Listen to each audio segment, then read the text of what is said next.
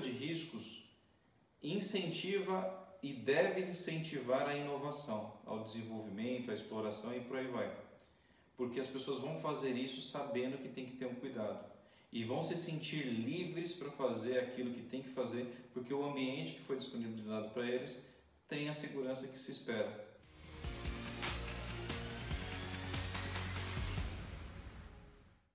Olá pessoal, eu sou Thiago Labriuc e hoje eu trago um assunto novo para vocês relacionado à cultura de riscos e como ela pode ajudar você a ter uma governança eficaz, tá? Então, hoje a gente vive um tempo, na, uh, vivemos um momento na qual muitos gestores e muitos líderes, acionistas, investidores, gestores, etc., buscam uh, fomentar cada vez mais uma cultura na qual fomente o desenvolvimento, uma, uma cultura inovadora, uma cultura de empreendedorismo e aquela que o, o staff, os colaboradores não se conformam com, não, ou não se conformem com o atual. Sempre se questionem qual é a melhor forma de trazer uma nova experiência para o cliente. Tá? Esse conceito de, de inovação é, e de novas formas de fazer negócios, gerar experiências, buscar a evolução da plataforma, é, nasceu e já vem sendo disseminada no, no Vale do Silício e outros hubs de tecnologia, na qual lá tem a premissa e a cultura, sobretudo, de ter um produto na qual ele não, nunca vai estar 100% pronto. A expectativa é que ele nasça de, um, de uma forma e ele evolua na linha do tempo. E até substitui o nome produto por plataforma, para que essa plataforma evolua no sentido de ter N serviços, N funcionalidades e assim vai. Então, nesse processo de evolução, esse patrocínio justamente para trazer coisas novas, para trazer novos insights e tudo mais, é, já é esperado que para toda iniciativa de inovação exista uma falha. Então a expectativa é essa que você vai fazer, não vai dar certo, mas você vai depois coletar feedbacks para tentar entender aquilo que não deu certo e como você pode ajustar a fim de usar esse processo de inovação como um processo de calibragem que a partir dessa calibragem possa se trazer e maximizar resultados, seja para o produto, para o serviço ou para o processo, tá? Então, nesse, nesse contexto na qual a mudança é muito mutável, os processos mudam, enfim, a dinâmica é muito é, incerta, como é que a gente consegue então trazer é, e somar a esse ambiente de inovação, essa cultura de novas, de novas explorações, etc., questões relacionadas à segurança, compliance, ética, privacidade de dados, etc. Então, aqui um ponto importante é, da mesma forma que os heads, os, os gestores, os, grand, os grandes líderes da empresa patrocinam essa, essa cultura, essa forma de pensar em desenvolver sempre o novo, em pensar no cliente, por aí vai, como é que se conecta e fomente esse, essa questão de, de, de ética, segurança e compliance? Tudo depende do patrocínio desses mesmos gestores. Porque cultura, pessoal, é baseado em comportamento, é baseado na aceitação, é uma grande democracia na, e principalmente baseada pelo exemplo. Então, os colaboradores, quando vê um líder dizendo temos que tomar riscos, temos que ir em frente, arriscar, etc., chega um momento que todo mundo que entra na empresa entra naquela vibe, naquela energia de entregar 110%, 150% de comprometimento. Isso é por conta do exemplo. Da mesma forma, passa a ter a necessidade desses heads, desses mesmos gestores, a fazer. Temos que tomar riscos, mas de forma responsável, temos que buscar inovações, mas se preocupando com ética e proteção dos dados dos nossos clientes. Então, a cultura de riscos vem para somar a essa, a, a, essa cultura corporativa, tá, organizacional, para que ambas possam trabalhar juntas e gerar o melhor valor possível, não só para o cliente, mas para a empresa e por aí vai. Quando você tem esse, esse processo de cultura estabelecido, esse de, de risco, é, que eu estou querendo dizer, é, estabelecido, patrocinado por esses gestores, é importante que nesse discurso já seja colocado a forma como, a forma desejável que a empresa deve cuidar de seus riscos. Por isso que a gestão de riscos é um, um pilar fundamental para se ter uma governança otimizada, porque nesse ponto, a governança não pode ser pesada em ter inúmeras estruturas ou inúmeros controles só baseados em supervisão. Muito pelo contrário. Até porque a supervisão, a depender da empresa, ela está começando agora, principalmente se ela está começando agora, não tem todos os recursos para se monitorar 100% dos processos e da mesma forma empresas grandes que têm a dificuldade em estar presente em todos os processos, produtos, enfim, que são desenvolvidos. Então a ideia é que essa parte cultural de se preocupar ou se atentar de forma calibrada com a expectativa do business, é importante esse, essa transmissão de, de pensamento acontecer. Quanto mais for fluido a, a, o debate sobre riscos, melhor vai ser. Tá? Então, a, as ações, os desenvolvimentos de produtos, sustentação dos produtos, enfim, serviços já estão é, funcionando, é, quanto mais ter essa, essa, essa preocupação em atender o cliente, se preocupar com o cliente e também atender as, os interesses dos investidores, dos acionistas, dos colaboradores, melhor vai ser para a corporação. Então agora eu vou é, explorar alguns pontos de como a gente pode começar a debater sobre esse assunto, ou se sua empresa ou você, investidor, gestor, já começou a se atentar a isso, quais são pontos importantes para se ter cuidado a não cair em armadilhas e, sobretudo, começar a fomentar esse assunto relacionado à cultura. Então vamos lá. É, a cultura de riscos né, e a governança é, ela é um conjunto de processos, pessoas, principalmente pessoas e ferramentas. Eu já vivenciei muito alguns cenários, pessoal, na qual ah, os gestores de riscos ou de compliance, né, os gestores das áreas de controle, auditoria e por aí vai, têm a sensação de que vão fazer uma grande transformação na forma de gerenciar riscos só contratando ferramentas. Hoje o mercado tem uma infinidade de opções, de soluções para ajudar as áreas de controle a estar mais presente e, e demonstrar apoio ao business. Mas será que realmente só contratar uma ferramenta é suficiente? Afirmo para vocês, pessoal, depois de trabalhando muito tempo com soluções para esse tipo de, de, de área, para esse objetivo, não é suficiente. Então, você, board, conselheiro que está vendo esse vídeo, não se é, conforte com a ideia de que se contratar uma solução será o fim dos problemas. Muito pelo contrário. Isso vai estar tá, é apenas um caminho. Isso vai viabilizar e talvez até trazer mais recursos para que a cultura de risco seja implementada. Mas se não tiver engajamento dos gestores das áreas de risco em estar mais perto do business e o business também patrocinar essa aproximação, não vai acontecer, tá? E a gente também não pode ter a, a, a sensação, até se enganar, que uma ferramenta muito complexa é um problema. Ou uma ferramenta mais básica, às vezes até por ser mais barata, é a grande solução. Você pode ter uma Ferrari numa estrada de terra ou uma bicicleta numa complexa pista de Fórmula 1. Ou seja, você precisa calibrar e avaliar da melhor forma possível entre o quanto eu posso investir, isso é um grande driver, e eu investindo nisso, se eu for escalar o meu business, as minhas áreas de riscos, sendo um ponto importante para tomada de decisão, calibragem de questões mais sustentáveis, etc., vai me acompanhar com a solução que eu estou adotando hoje? Se sim, vai em frente.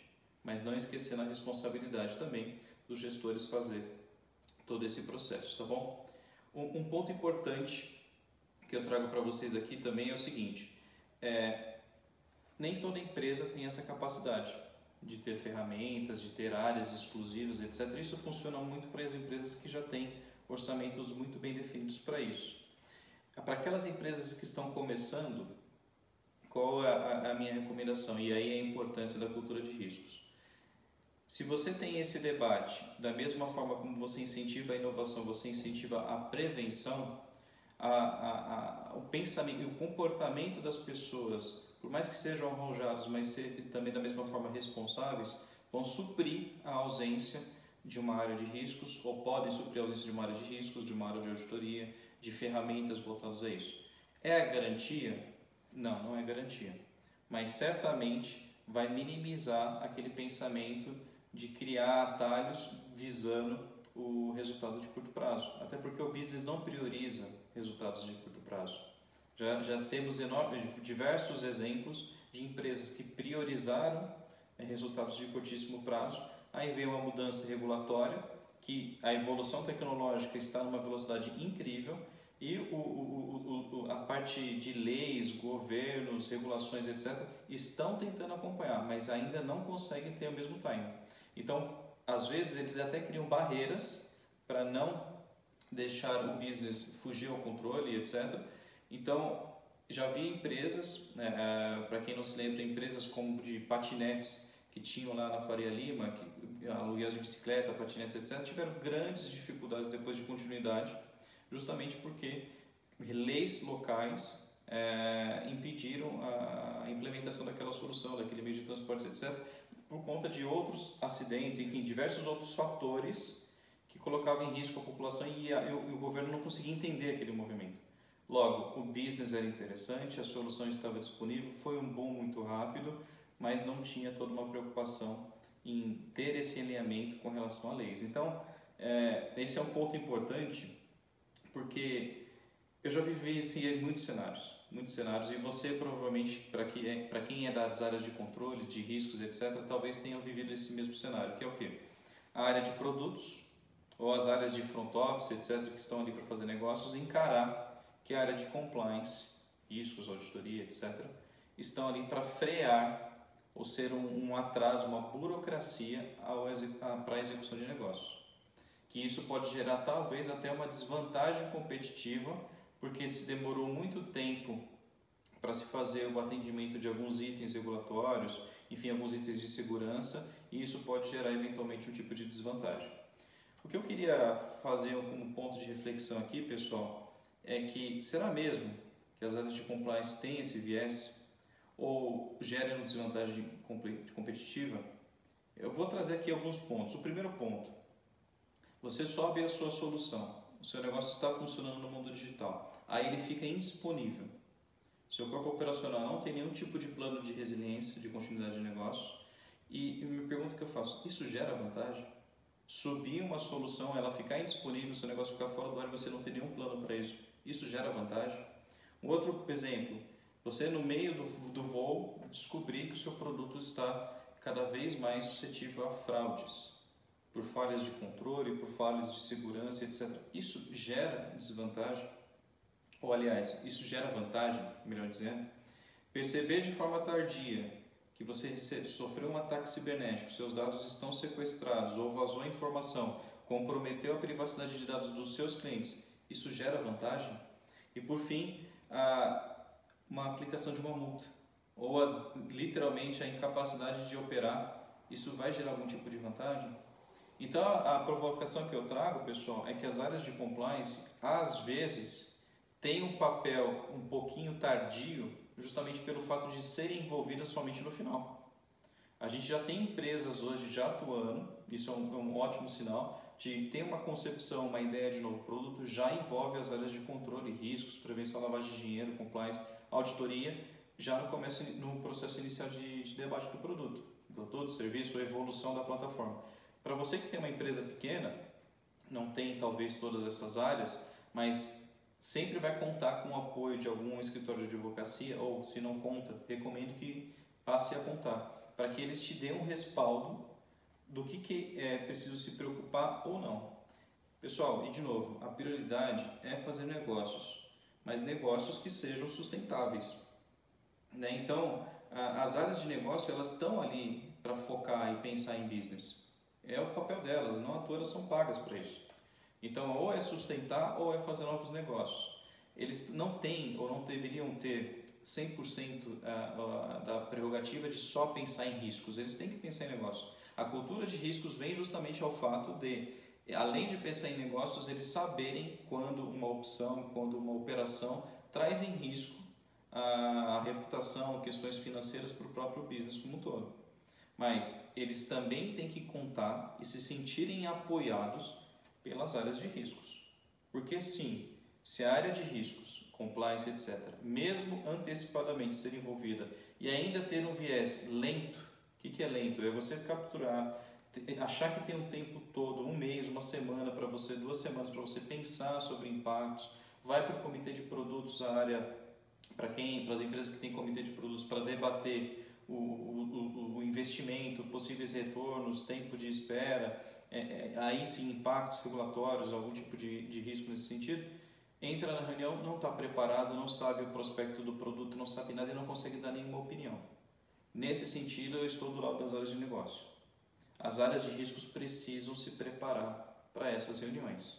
Da mesma forma como a cultura de riscos fomenta as áreas de business pensar de maneira preventiva em riscos, é também preciso que as áreas de risco saiam da sua zona de conforto e entendam sobre o negócio que a empresa opera, para ser cada vez mais ágil e por aí vai. Tá? Então, é, eu já participei de alguns na, na, minha experiência profissional e inicialmente já disse que aqui eu vou trazer muito da minha experiência, da minha vivência, é, situações na qual eu trabalhei em empresas que tinham a área, uma governança, um comitê de produtos e eu reunia nessa, nessa área pessoal de tecnologia, pessoal da computabilidade, pessoal de compliance, pessoal de riscos. A auditoria às vezes ia, às vezes não, porque não queria interferir, evidentemente, é, para debater sobre o produto. E era muito claro e muito evidente que quem tinha conhecimento do produto era a área de business. As áreas de controle e suporte pouco tinham conhecimento e não conseguiam debater de igual para igual. O que, que acontecia? A área de produtos dentro da euforia de desenvolver, trazer os resultados e às vezes esses produtos, esses novos serviços completamente alinhados a demandas, a uma demanda já concreta, né? Então eles falavam não, a gente vai fazer porque tem que fazer por quê? Porque a cultura era de fazer acontecer. Existia esse comportamento que era das lideranças de vamos fazer negócios ah, não tem o que se espera, monta um draft, põe para rodar e vai melhorando. Essa era a cultura dessa empresa.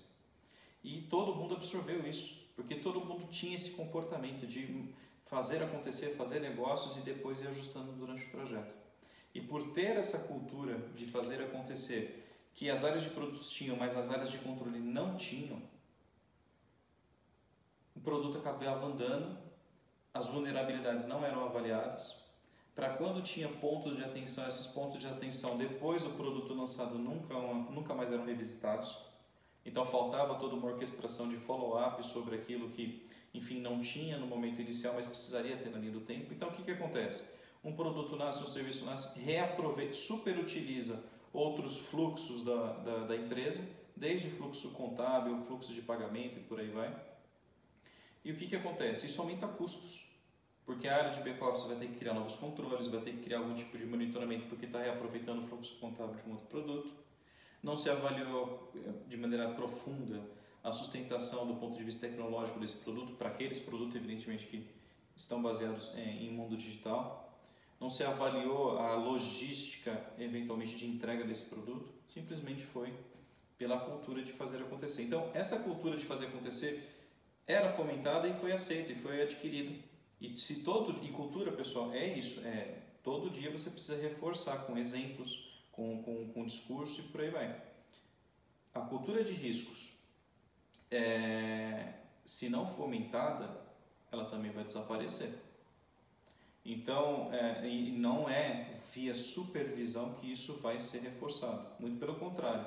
A supervisão, se as áreas de riscos ou você, empreendedor, só exige ou só descobre problema questionando, etc., as pessoas vão ter sempre uma reação reativa, vai ter uma reação é, muito por impulso de cobrança.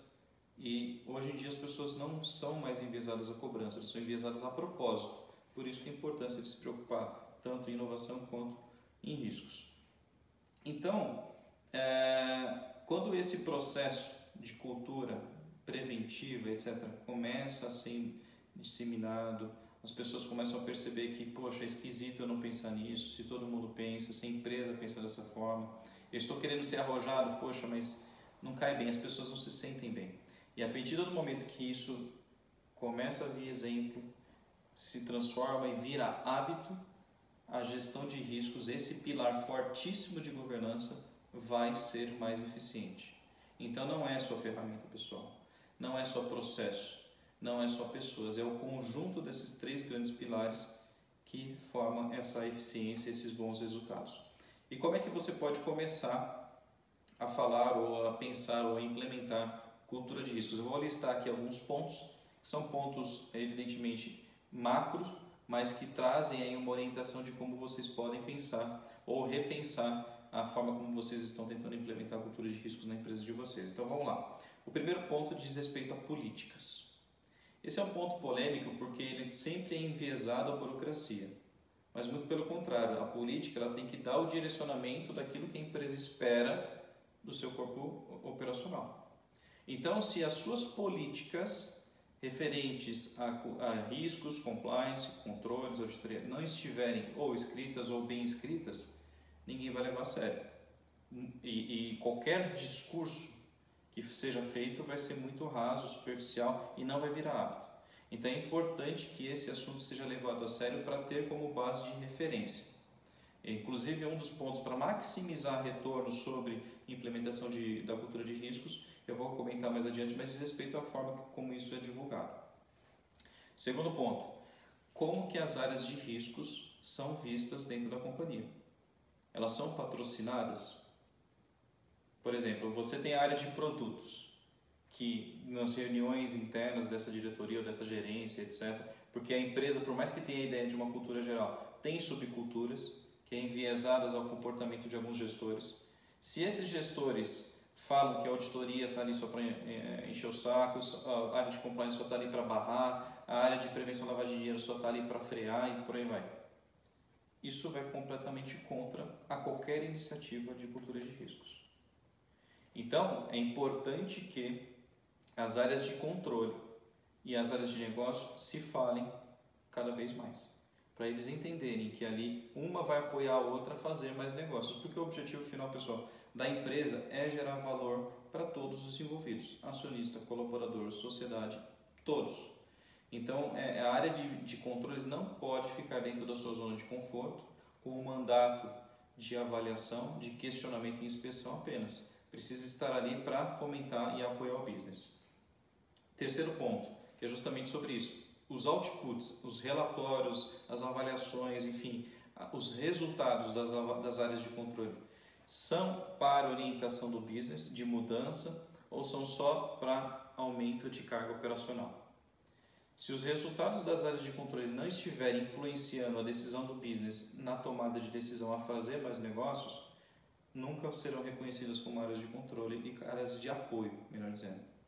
Se, se todos os outputs, todos os relatórios de auditoria, riscos, controles, etc., forem só para declarar problemas para um, um ambiente, como eu disse inicialmente, de inovação, com grandes mudanças e por aí vai,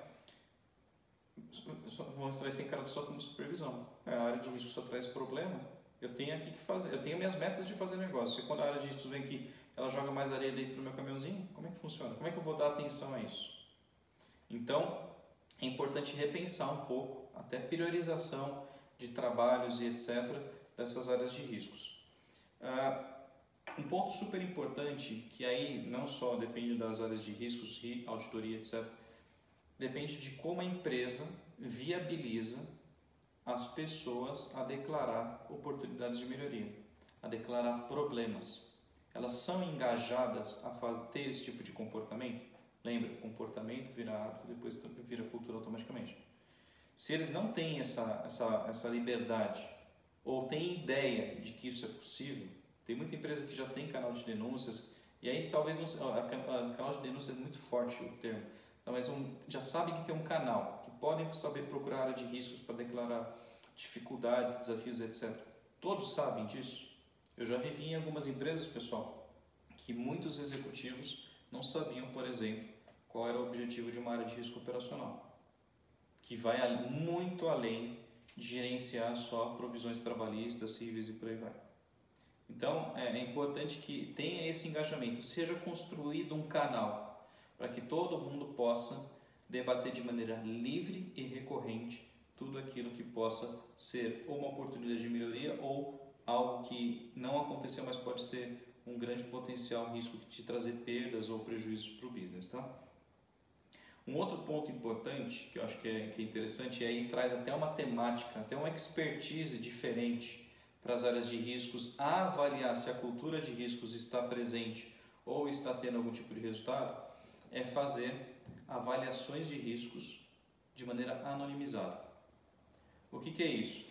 É fazer, preparar um assessment, deixar ele é, disponível e de maneira anonimizada ou aleatória distribuir esse assessment para as pessoas poderem falar sobre sobrecarga de trabalho, falta de recursos, conflito, potenciais conflitos de interesse, algum cenário que alguém está presenciando que completamente desalinhado às políticas que vêm sendo tão divulgadas, metas desalinhadas à capacidade operacional da área que gera sobrecarga e, e por aí vai, algum tipo, até pode gerar algum tipo de assédio.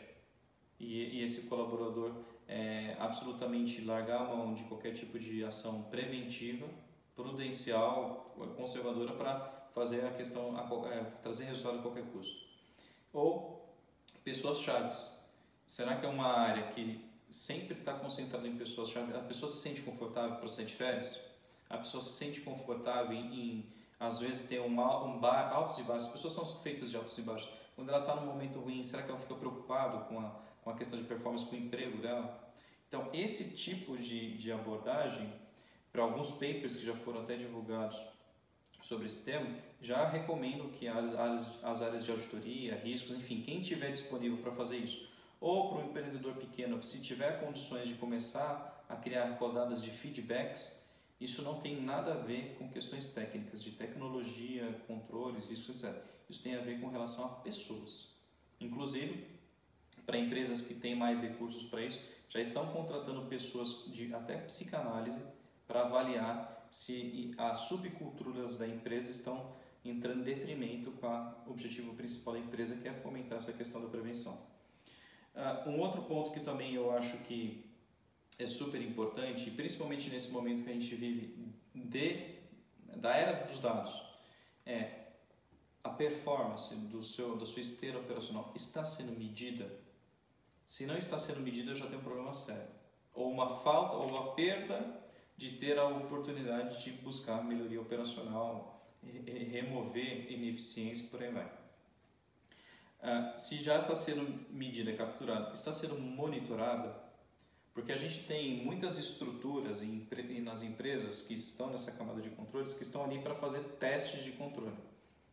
E esses testes de controle, às vezes, na maior parte das vezes, em muitas empresas que eu passei, tanto como consultor como, uh, como colaborador, é, é tudo manual. Evidentemente que a tecnologia evoluiu e tem trazido a automação à tona, mas ainda assim muito no viés de teste. Deixa eu testar se isso funciona ou não e por aí vai. Isso é ótimo. Isso é talvez até necessário em alguns cenários, principalmente questões financeiras, etc. Mas dá para medir algumas, alguns indicadores de risco ou performance que não necessariamente diz que algo está funcionando ou não, mas pode trazer a tendência de algo que algo não está bem. Turnover, por exemplo, de uma área importante. Esses feedbacks de climas organizacionais é um outro indicador importante. Então, para justamente avaliar se as pessoas estão engajadas a fazer aquilo que as políticas e o apetite a risco da companhia é, espera. Tá? Então, esses são pontos importantes a fazer ou se preocupar. Mas alguém pode perguntar: eu sou de uma empresa pequena, como é que eu começo a fazer esse processo de implementação de cultura de riscos? Ou melhor, como é que eu convenço o dono da empresa a a se atentar a esse tipo de coisa. Pessoal, não tem segredo. É, é ser o mais transparente possível. E, e ser um transparente trazendo aquilo que traz de bons resultados e aquilo que vai trazer também de esforço para implementar isso. Se as áreas de riscos ou aquele responsável dentro de uma empresa pequena que está com esse chapéu de trazer preocupações e estar ali para sustentar a governança de riscos, o pilar de riscos, não adianta só chegar para o dono de uma pequena empresa e dizer, não, a gente precisa fazer isso porque está na lei, está isso porque o regulador está pedindo, etc. Esquece. Se for nesse viés, o dono vai estar tá enviesado, então faz o mínimo. Se é para atender um checklist, então quantos itens eu preciso ter? Três de dez? Então faz três. É natural, porque você não trouxe, você não levou nenhum tipo de ganho ou nenhum tipo de valor adicional agregado à proposta principal da empresa. Então faça a lição de casa, mostre para ele todos os resultados possíveis, positivos e tudo aquilo que pode ser prevenido se ele, sobretudo, começar a transmitir essa preocupação. Eu não tenho dúvida, pessoal, dono de empresa, ele quer fazer com que a empresa dê resultado. Ele quer fazer com que a empresa dure muito tempo. E os, os investidores, os gestores estão mudando o pensamento de curtíssimo prazo para ter retornos de médio a longo prazo. Essa era, essa década ESG que a gente está vivendo está pregando isso.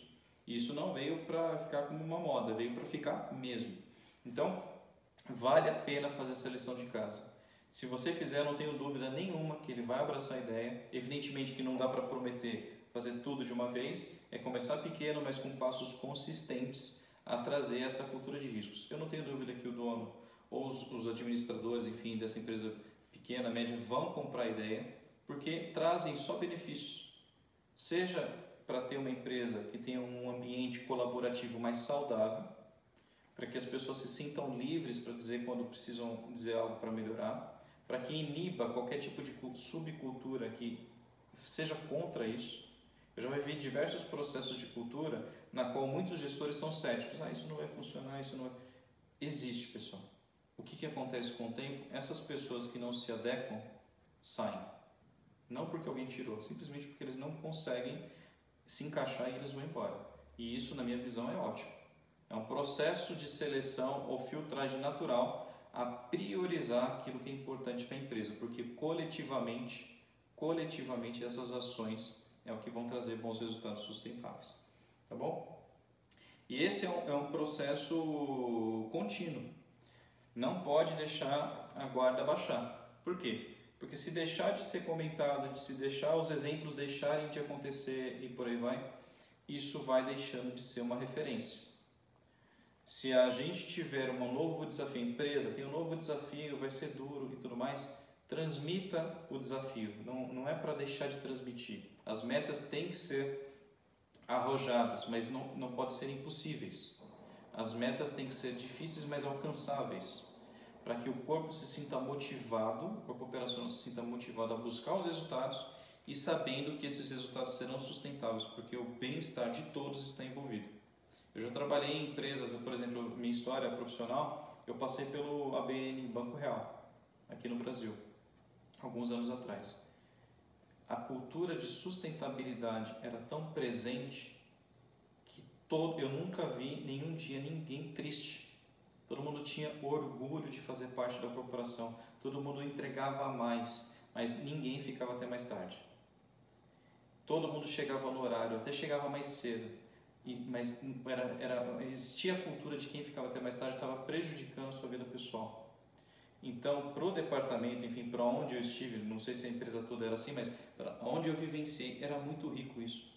E eu, como terceiro na época e depois virei funcionário, foi uma das grandes realizações que eu tive na minha vida, um grande orgulho, porque eu trabalhei numa empresa que priorizava resultados, mas resultados responsáveis, sustentáveis, não só para o cliente, para o acionista e para os colaboradores além da sociedade. Então, como é que eu vi diversos exemplos de, seja implementando é, processos de, de, de, riscos, ajudando a implementar cultura, etc., e vivenciando, sobretudo, é, cultura. Não adianta você ter. Ah, são todo, é um ingrediente, pessoal. É, é políticas, processos, ferramentas, exemplos, patrocínio, top-down e por aí vai. Mas o pessoal de riscos não consegue fazer isso sozinho mesmo com patrocínio do presidente ou do corpo executivo. É preciso divulgar. É preciso fazer isso em parceria com a área de comunicação interna, ou com a área de marketing, com a área de desenvolvimento humano, antigo RH. Então a ideia é fazer, se o, o departamento de, de desenvolvimento humano está ali para fazer a, questões culturais de pertencimento, de engajamento, propósito, etc., por que não enriquecer isso com matemática de riscos, de prevenção? funciona, porque se torna natural. Não se torna uma obrigação a fazer aquilo só para atender uma demanda, não. Deixou de ser um item regulatório, um item de checklist, etc. Não, passou a fazer parte de um dos princípios da empresa. Então a empresa, além de falar de resultados, fala de resultados sustentáveis. Além de falar de velocidade, fala de segurança. Além de falar de cliente, fala de privacidade. Então, essa mistura agridoce vai ser muito importante para que sua, sua empresa tenha maior eficiência com relação a desperdício, com relação a fraude, controle e sustentabilidade, sobretudo. Tá bom?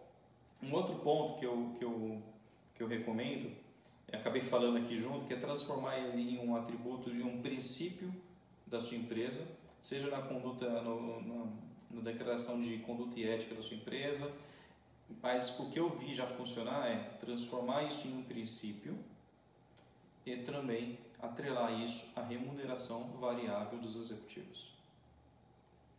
Por mais que seja bonito, pessoal, fazer tudo isso acontecer, isso está sendo divulgado, está em quadro na parede, no, no, nos e-mails de divulgação, etc. Em alguns cenários eu já percebi que isso só acontece na prática quando existe dor. E mexer no bolso de algumas pessoas gera dor. Ao mesmo tempo, é uma vez essa dor acontecendo que nunca mais acontece. Porque as pessoas percebem que a mudança é para acontecer mesmo, não é só discurso.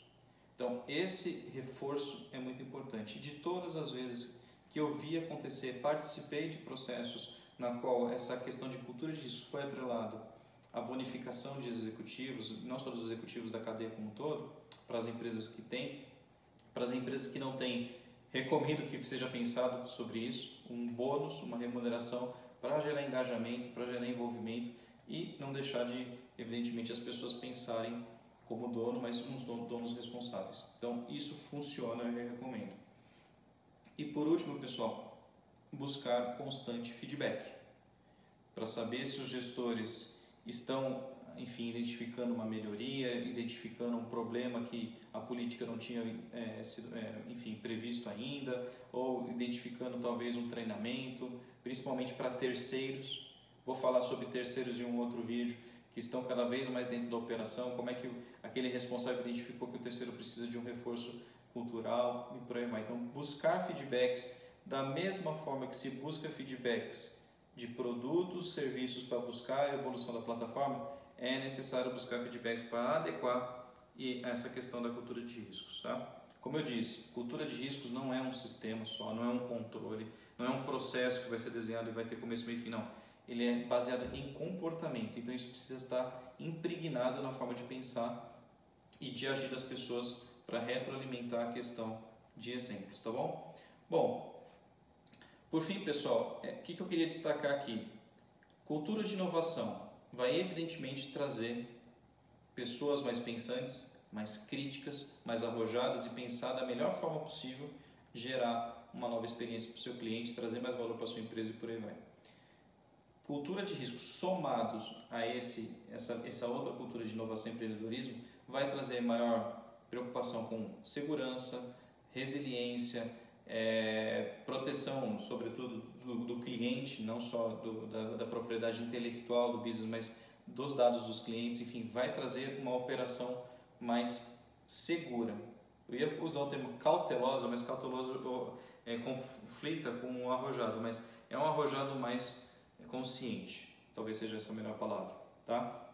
E se somarem, eu não tenho dúvida, para todas as vezes que eu vi isso se somar, não à toa, e muitas empresas isso tem sido levado a sério em se tornar um princípio, justamente para atender esse ponto de equilíbrio que o mercado corporativo se viu obrigado a ter, porque a pandemia, como eu disse, misturou o mundo profissional do pessoal e para muitas empresas que não estão tendo equilíbrio, estão tendo perda de performance. Então é preciso ter esse equilíbrio. E quando se tem esse equilíbrio, as pessoas estão mais atentas, vão trazer melhores resultados e você investidor ou você gestor, acionista, executivo, só vai ter a comemorar porque seu time vai estar engajado e preparado para isso, tá bom? Então é isso, pessoal. Queria encerrar dizendo que você empreendedor pequeno está começando sua empresa ou já está com algum tempo buscando escala, buscando novos investimentos, se preocupe com a cultura de riscos. Isso vai trazer maior segurança para o seu produto, além de criar um ambiente mais saudável e colaborativo. E para a empresa que é maior, já é grande, etc., não tenha dúvida que os resultados são iguais.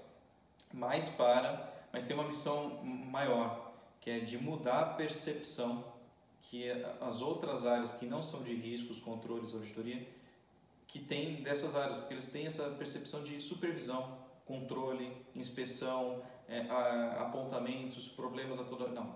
É uma missão de traduzir esse novo momento nessas áreas de controle, a estarem presentes como consultores, a apoiar, a tentar auxiliar na solução de problemas e não só dizer que tem um problema. Então, auxiliar, a, a juntar pessoas e áreas que podem pensar juntos e encontrar uma ótima solução para isso, por que não? Se não tiver essa mudança, dificilmente a cultura de riscos vai ser implementada, porque o exemplo que se vê é só problema, só inspeção, perseguição e por aí vai. E não é mais essa expectativa que está acontecendo e dando certo em empresas novas, mais jovens que estão, todo mundo está crescendo junto. E é assim que se espera para ter um resultado sustentável. Então é isso, pessoal. Essa é a minha mensagem nesse capítulo que eu queria trazer para vocês sobre cultura de risco, sua importância, pontos ali a se preocupar, é, a investir e, sobretudo, desenvolver esse, esse assunto, tá bom? Muito obrigado, foi um prazer. Até logo.